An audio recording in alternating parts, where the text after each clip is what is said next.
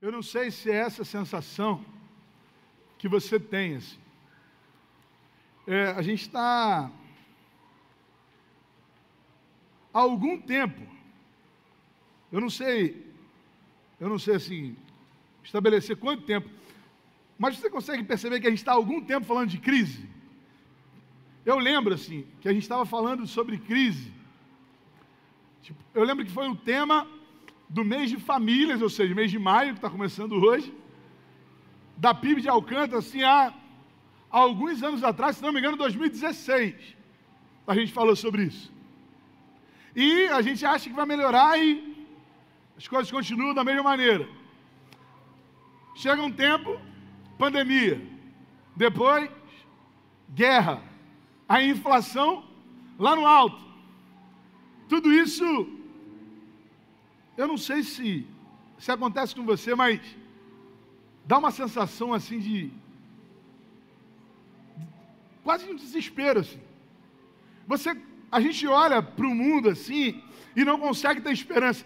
Acontece com você isso? Sim ou não? Você olha assim e fala: será que dá para melhorar? Será que vai melhorar? Será que alguém tem interesse em melhorar. E aí, irmão, a gente fica meio maluco se a gente pensa nisso, é? Acha que vai melhorar, acha que vai melhorar, acha que vai melhorar, e quando vê, está pior.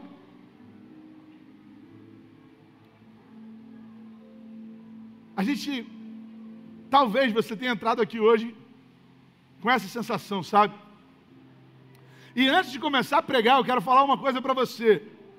Talvez a gente esteja vivendo como se isso não fosse uma verdade, mas irmão, Jesus está voltando, amém? Olha só lá em Mateus capítulo 24, Jesus começa a pregar um sermão escatológico. E aí no capítulo 24 e 25 de Mateus ele fala sobre isso, mas no capítulo 24, no versículo 6, 7 e 8, ele fala sobre alguns sinais antes da sua volta.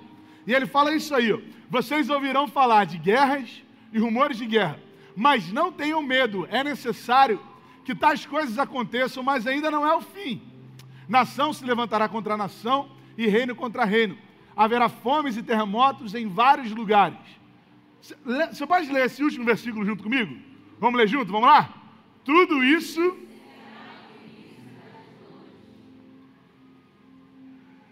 Que dores que Jesus está falando? Jesus está falando sobre um monte de sinais, e depois fala: tudo isso será o início das dores. É, ele está falando aqui sobre uma expectativa, como se alguém que estivesse gerando um filho, como uma mulher que está gerando um filho e já está vivendo a fase final da gestação e começa a viver o início das dores do parto. Como que é? Como que é isso? Né? Por exemplo, quando começa a contração, acontece uma contração agora, e algum tempo depois, bem lá na frente, vai acontecer uma próxima contração, não é isso? Me ajuda aí, vai. Não é isso? Vamos lá, daqui a uma hora, duas horas, e aí o médico fala assim: ó, marca no relógio qual é o espaço de tempo entre as contrações. Conforme as contrações forem se diminuindo a de distância, se distanciando menos, chega, é, é, é porque é um sinal de que está próximo o nascimento daquele bebê. Irmão, guerra. A gente ouve falar de guerra há quanto tempo? É de agora? Inventaram a guerra no século 21? Não, irmão. Guerra, você já ouviu falar de guerra, ó, há muito tempo. Sinais no céu, sabe? Aquela, essa, toda aquela negócio de astro que vai aparecer, é a lua que some, é sol que que vai ver o sol de não sei aonde. Isso já existe há muito tempo. Epidemia, pandemia, aconteceu só agora, nesse século? Não, irmão. Já é muito tempo já que isso acontece. Desde o início de todas as coisas, isso acontece. Mas, irmão, nunca aconteceu num espaço tão curto de tempo. Nunca foi tão perto um do outro, sabe? A gente, tá, a gente se preocupou muito com a pandemia, mas há pouco tempo atrás a gente teve uma epidemia. E se a gente for parar para pensar, em um século atrás, O que, olhando com uma visão histórica, é pouco tempo. Para a gente, um século é muito, mas para para pensar em questões históricas, um século é nada. A gente teve uma pandemia na humanidade, duas guerras mundiais em um século, num período, período curto, quase estourando a terceira, a gente está com medo danado aí. Guerra sempre aconteceu, fome sempre aconteceu, pandemia, doença, tudo isso sempre aconteceu. Mas, irmão, a, a distância de um para o outro está diminuindo, como de uma mulher que está gerando seu filho e as dores do parto começam. Igual essas questões, assim, eu lembro. Pô, quando acontecia um eclipse, quando acontecia um negócio desse, parecia no Jornal Nacional, irmão, era notícia. Essa semana teve eclipse, você estava sabendo disso? Essa semana teve, ninguém sabia. Porque parece que isso aí está acontecendo cada vez mais perto. Toda hora acontece um troço que só aconteceu 300 anos atrás. Tudo está mais perto. O amor das pessoas tem esfriado, irmão. É um sinal também. Olha só, nesse mesmo sermão de Jesus, nesse mesmo capítulo 24, um pouquinho mais à frente, no versículo 12 e 13, Jesus fala para os discípulos assim: ó, devido ao aumento da maldade, o amor de muitos esfriará, mas aquele que perseverar até o fim será salvo. Irmão, às vezes a gente olha para esse texto e a gente acha que Jesus está falando que o amor do mundo vai esfriar, mas não é. Porque a Bíblia fala que o mundo jaz no maligno. Não há amor no mundo. A única fonte de amor é Deus. Jesus está falando sobre os discípulos aqui. Está falando sobre aqueles que teriam o amor como a sua marca. E por, se, por aumentar a maldade no mundo, a gente vai achar justificativa para a nossa falta de amor. Como assim, pastor? O que você está querendo dizer? O que eu estou querendo dizer é o seguinte: que a gente vai olhar e vai falar assim, não, mas ele estava envolvido com tráfico. Merecia morrer. Não, mas ele estava roubando. Ele merecia morrer. A maldade do outro vai fazer com que o nosso amor esfrie, porque a gente vai começar a achar justificativa para a nossa falta de amor.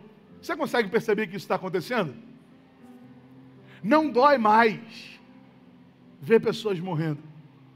Não dói mais saber que jovens têm sido levados pelo tráfico. Não dói mais no nosso coração. Porque o nosso amor está esfriando. O nosso amor está se perdendo. Mas, irmão, o apóstolo Paulo estava vivendo um tempo de crise na igreja, um tempo de perseguição. Uma crise talvez maior do que essa que a gente passa como igreja ocidental, sabe?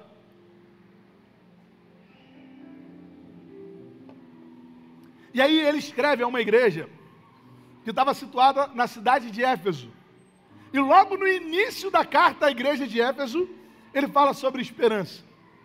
Esperança que talvez esteja faltando na gente hoje. Talvez você tenha vindo para cá hoje, irmão, sem esperança de nada. Sem esperança na política, sem esperança no, é, na, na economia, sem esperança no homem, sem esperança na sua família. Talvez essa, essa seja uma realidade sua. E eu quero deixar um recado de Paulo para você. Um recado de Deus para você. Lá em Éfesos, lá no livro, na carta aos Éfesos, aos Efésios, desculpa, capítulo 1, verso 18 ao 21. Eu queria ler com você esse texto. Ou melhor, vamos ler junto? Você pode me ajudar nessa leitura? Vamos juntos, vai. Oro também para que os olhos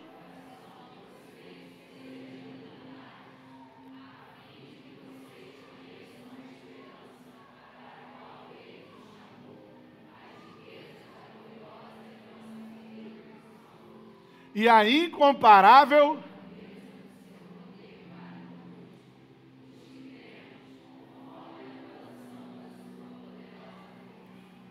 esse poder ele exerceu em Cristo, ressuscitando dos mortos.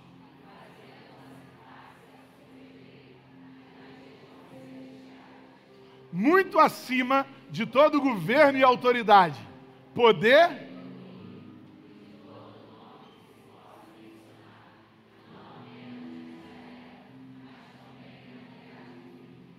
Eu tenho uma missão aqui essa noite. Sair, fazer com que você saia daqui com uma mensagem de que ainda há esperança. Eu sei que eu falei de um monte de situação difícil aqui, né? Eu sei que eu falei de um monte de situação contrária. Mas eu quero dizer também que existe alguém maior do que tudo isso. Existe alguém que supera tudo isso. Tanto nessa era, como na era por vir. Ainda há esperança. Você pode falar só essa frase comigo assim para você guardar? Não um mantra gospel, não, só para você guardar essa mensagem. Vamos lá. Ainda. Não, está fraco, irmão. Mais uma vez, vai. Ainda. Ainda há esperança, irmão, para quem tem os seus olhos iluminados. Olha só o início do texto, o que o apóstolo Paulo fala assim: ele fala assim, ó, oro, oro também para que os olhos do coração de vocês sejam iluminados, a fim de que vocês conheçam a esperança pelo qual ele os chamou. Se você quer sair daqui com seu coração cheio de esperança, a primeira coisa que você tem que fazer é abrir seus olhos para o lugar certo. A gente está com o olho aberto, irmão. A gente está atento a muita coisa, mas muita coisa que tem sufocado a gente. Irmão. A gente tem acumulado muita informação que na verdade não ajuda a gente em nada, só coloca a gente ainda mais para baixo. Está vivendo um tempo onde tudo tem acontecido na hora, sabe? Tudo a gente vai se acumulando e a maneira como a gente enxerga o mundo, ela é muito, ela faz muita diferença. A Bíblia fala, é um texto que eu gosto muito, Lá em Mateus capítulo 6, versículo 22 e 23, Jesus fala aos seus discípulos assim: ó, os olhos são a candeia do corpo. Se os seus olhos forem maus, forem bons, todo o seu corpo será cheio de luz. Mas se os seus olhos forem maus, todo o seu corpo será cheio de trevas. Portanto, se a luz que está dentro de você são trevas, que tremendas trevas são. Ou seja, a maneira como você enxerga o mundo diz mais sobre você do que sobre o mundo. A maneira como você enxerga a situação. Isso eu ouvi uma vez e falou muito comigo. Porque isso explica o fato de todo ladrão achar que todo mundo rouba. De qualquer adúltero achar que todo mundo adultera. Todo mentiroso acha que todo mundo mente, irmão. Isso é a maneira como ele enxerga o mundo. E a maneira como você enxerga o mundo hoje precisa mudar porque nós temos olhado para aquilo que não vale a pena. Nós estamos materialistas demais. A gente está materialista demais, irmão. A nossa vida, no, os nossos propósitos, os nossos planos, para para, para analisar os seus objetivos de vida hoje. Para para pensar se eles não estão baseados em questões materiais.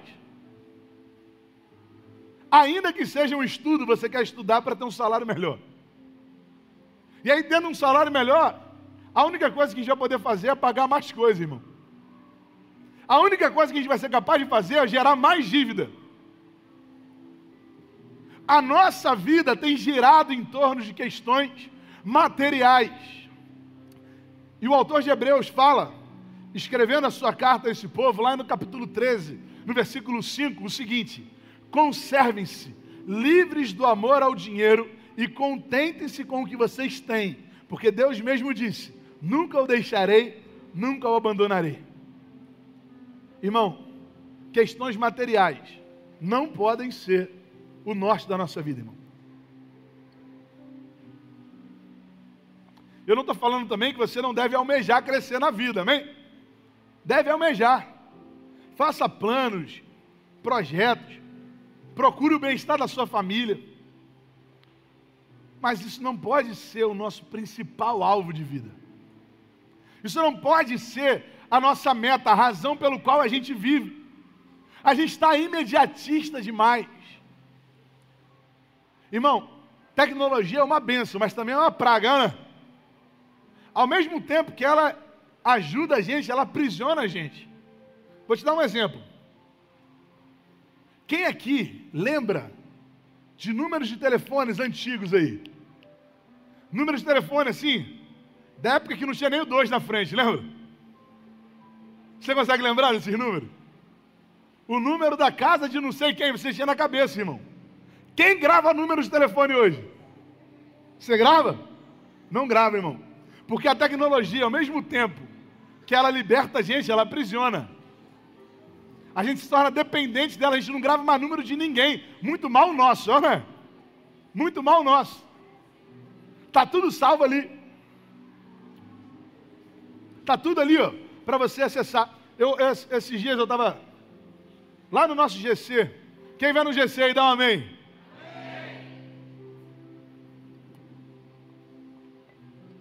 A gente estava no GC essa semana. Se você não sabe o que é GC, é um grupo que a gente tem durante a semana, que a gente reflete um pouco sobre a mensagem ou sobre um estudo específico que a gente faz.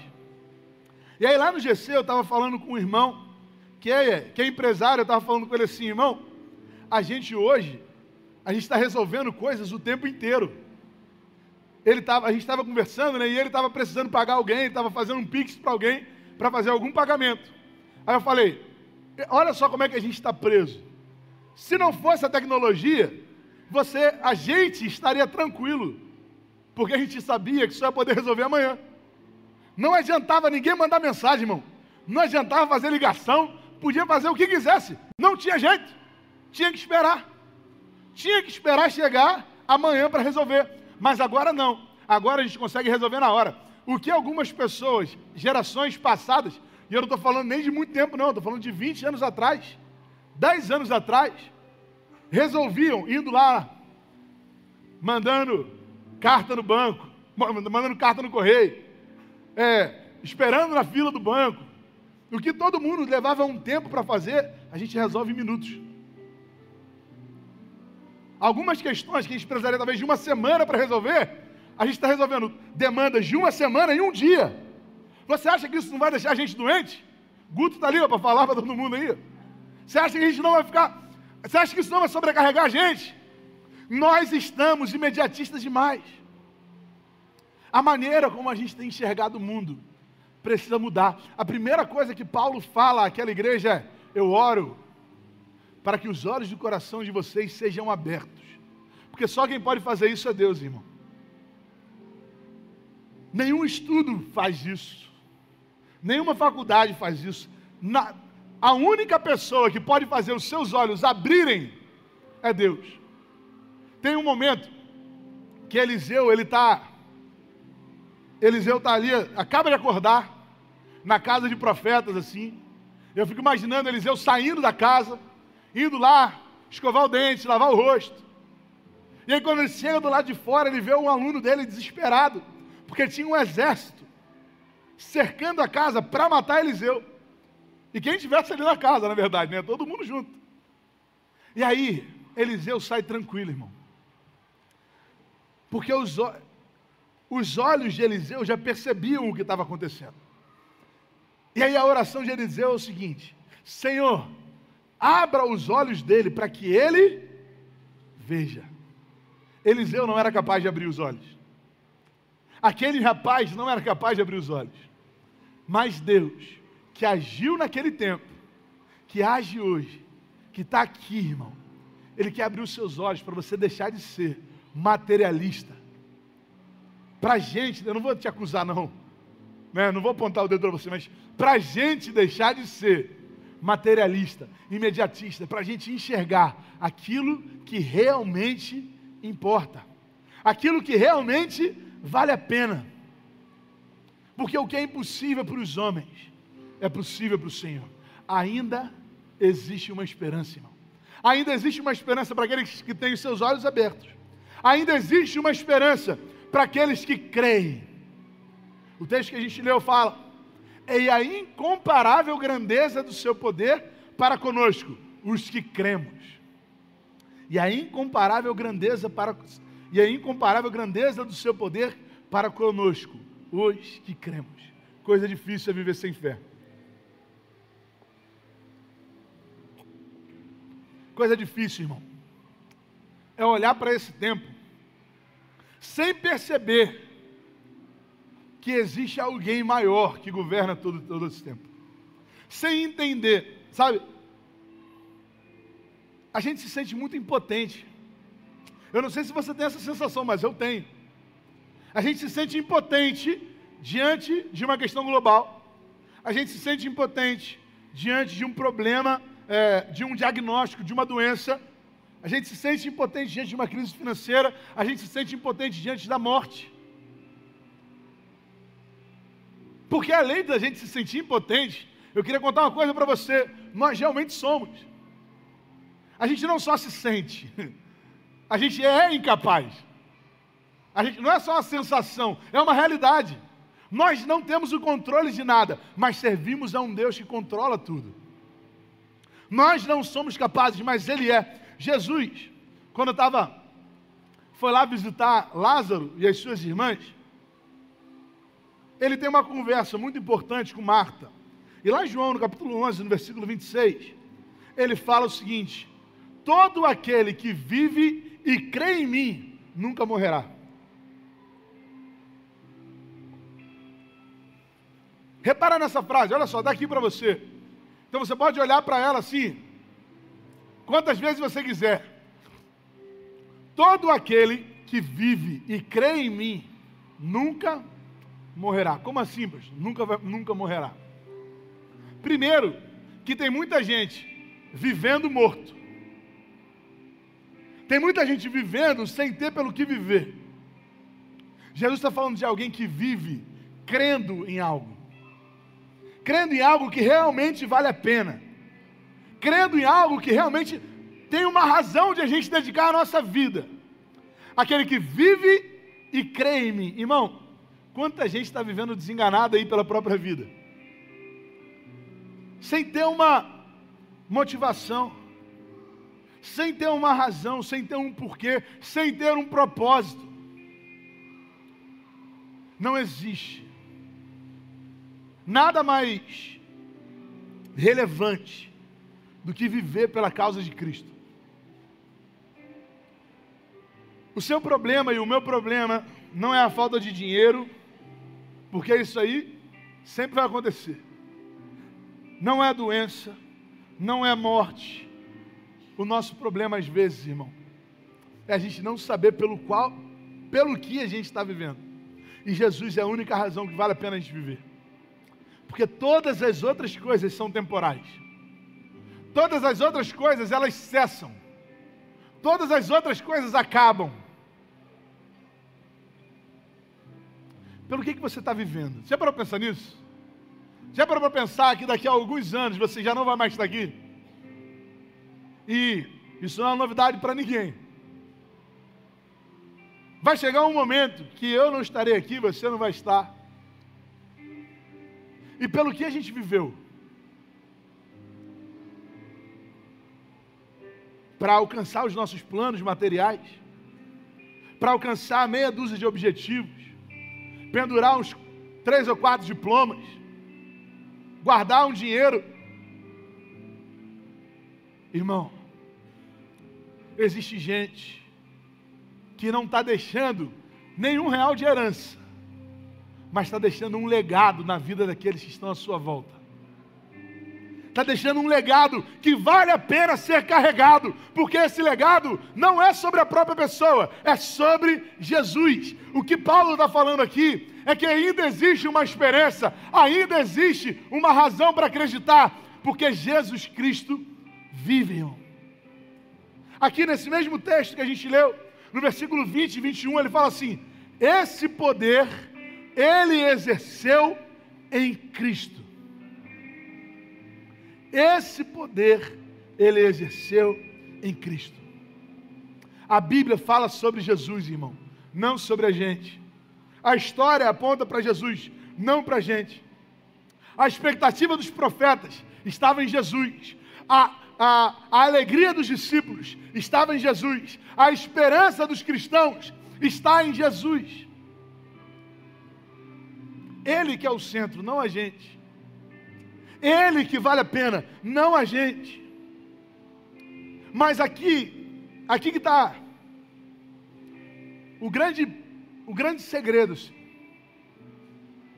Cristo sendo o centro de todas as coisas, sendo aquele que nós damos. Bota o versículo 21, por favor, Alex. Olha o que a Bíblia fala, está falando sobre Jesus versículo 21, Efésios 20. Ó, Esse é Cristo. Esse é Cristo que a Bíblia está falando ali, olha só. Muito acima de todo governo e autoridade, poder e domínio, e de todo nome que se possa mencionar, não apenas nessa era, mas também na que há de vir. Esse Cristo escolheu amar você. Esse homem, esse Deus, sendo homem, escolheu amar você. E ainda que pareça ser impossível, eu entendo, porque a gente está tão acostumado com pessoa importante não ligar para a gente, não é? A pessoa vai, vai ficando importante e não vai, não vai ligando mais para os amigos e tal, vai se distanciando. A gente está tão acostumado a gente grande não olhar para a gente, que quando a gente olha para Cristo, a gente fala assim, ó, eu tenho facilidade em acreditar que Ele existe. Eu não tenho facilidade em acreditar que Ele se importa comigo. Eu até aceito que existe um Deus Criador. Eu só não acho que Ele olha para mim. Irmão, se fosse assim, Cristo estabeleceria grandes instituições.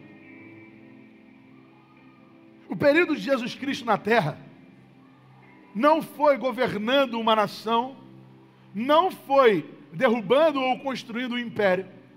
O tempo de Jesus na terra, ele investiu em Pedro, ele investiu em João, ele investiu em Tiago, ele parou a caminhada para curar uma mulher com fluxo de sangue, ele ouviu o pedido do centurião de Cafarnaum, ele atendeu o clamor de uma mulher cananeia. O Cristo que nós servimos não é um Deus impessoal, é um Deus que ouve a sua oração e por isso nós temos razão para nesse tempo ainda termos esperança.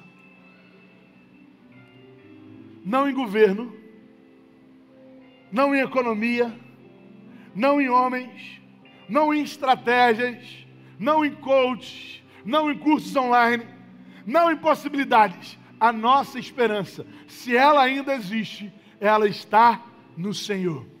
Porque se não for nele, na verdade não tem como ela existir. Você vem para cá sem esperança hoje, irmão? Você vem para cá hoje com seu coração apertado, Você vem para cá questionando se Deus estava ouvindo a sua oração ou não. Eu não sei como Ele vai responder. Eu não posso mentir para você. Eu não posso chegar para você e falar que Deus vai fazer a sua vontade. Porque Deus só tem comprometimento com a vontade dele, irmão. Quem ora a hora certo, ora assim, ó, seja feita a tua vontade. Deus tem comprometimento com a vontade dele que é boa, perfeita e agradável. Mas é para a glória dele, não nossa. O que a gente faz é ter a certeza de que ele continua no controle de tudo. Para de tentar fazer tudo sozinho. Você não está percebendo que você, que a gente está sendo pressionado, que a gente já não está mais aguentando, a gente está com a corda no pescoço, irmão depressão, ansiedade, preocupação, dificuldade para dormir, dificuldade para lembrar das coisas, dificuldade para fazer escolhas. Porque a gente não aguenta, irmão, é insano. Nós não fomos feitos para isso.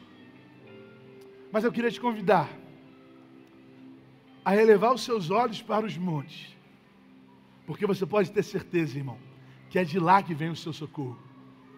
Eu quero te convidar a confiar que existe um pastor, um pastor, que não vai deixar você sentir falta de nada. A única coisa que eu e você precisamos fazer é acreditar nele, irmão. A gente acredita em Deus, até um ponto, sabe? Até certo ponto a gente acredita, a gente está disposto a ouvir Deus. Mas chega um momento que a gente já. Não, até aqui, ok, daqui para lá, não dá mais. É porque na verdade você não acredita. O nosso Deus. O Deus que você sempre ouviu falar. Quer trazer esperança para o seu coração hoje.